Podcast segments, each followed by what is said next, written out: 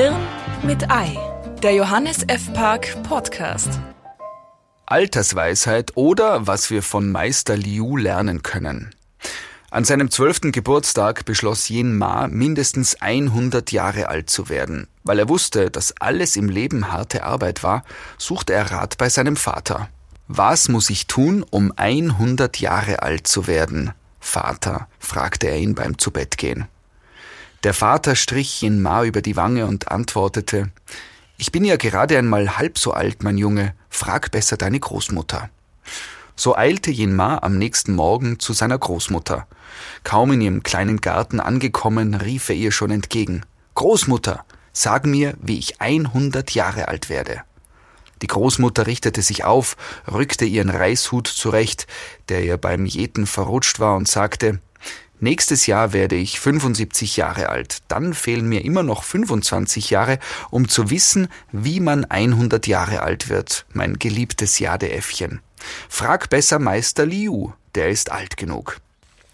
Also schnappte sich Jinma das Fahrrad seines Bruders und fuhr auf verschlungenen Wegen bis zum Fuße jenes Berges, auf dem Meister Liu als Einsiedler lebte. Mit jedem Schritt, den Yin Ma in den Staub des Bergpfades setzte, wuchs seine Aufregung. Außer Atem, aber voller Vorfreude erreichte er schließlich die ärmliche Behausung, die aus nicht viel mehr als ein paar Brettern zu bestehen schien, die man zwischen einem Kiefernstamm und der mächtigen bis zum Gipfel reichenden Felswand befestigt hatte. Meister Liu selbst saß vor seinem Heim und blickte lächelnd in die Ferne. Lieber Meister Liu, sagte Jinma, nachdem er sich mit vor der Brust gefalteten Händen verbeugt hatte, ich muss wissen, wie man 100 Jahre alt wird. Lange Minuten vergingen, ohne dass Meister Liu überhaupt Notiz von seinem jungen Besucher zu nehmen schien.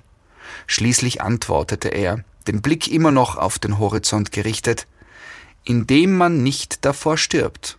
Jinma wusste nicht, ob er Lachen oder die Antwort des Einsiedlers dankbar hinnehmen sollte.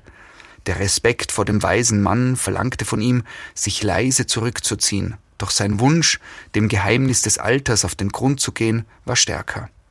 Bitte, Meister Liu, rief Yin Ma seine Ungeduld leidlich unterdrückend, verrate mir, wie ihr es geschafft habt, 100 Jahre alt zu werden. Meister Liu sah weiterhin ungerührt in die Ferne, und wieder verstrich einige Zeit. Doch plötzlich schloss der Einsiedler die Augen und nach einem kräftigen Atemzug sprach er. Seit 70 Jahren lebe ich auf diesem Berg. Mein Tag beginnt mit dem ersten Sonnenlicht und endet, wenn die Dämmerung hereingebrochen ist. Nach dem Aufstehen mache ich immer eine Stunde meine Qigong-Übungen, dann gehe ich barfuß spazieren. Dreimal täglich meditiere ich. Ich esse weder Fisch noch Fleisch, rauche und trinke nicht. Berauscht fühle ich mich beim Anblick einer prächtigen Lotusblüte. Mein liebster Nachtisch ist ein Glas Wasser, nicht zu kalt. Ich habe mich zeitlebens von Frauen ferngehalten und gehe jeder Zerstreuung und jeder Aufregung aus dem Weg. Seit 1982 habe ich insgesamt keine 20 Minuten auf einem Stuhl gesessen und ich habe mich dreimal geärgert, einmal aus Versehen.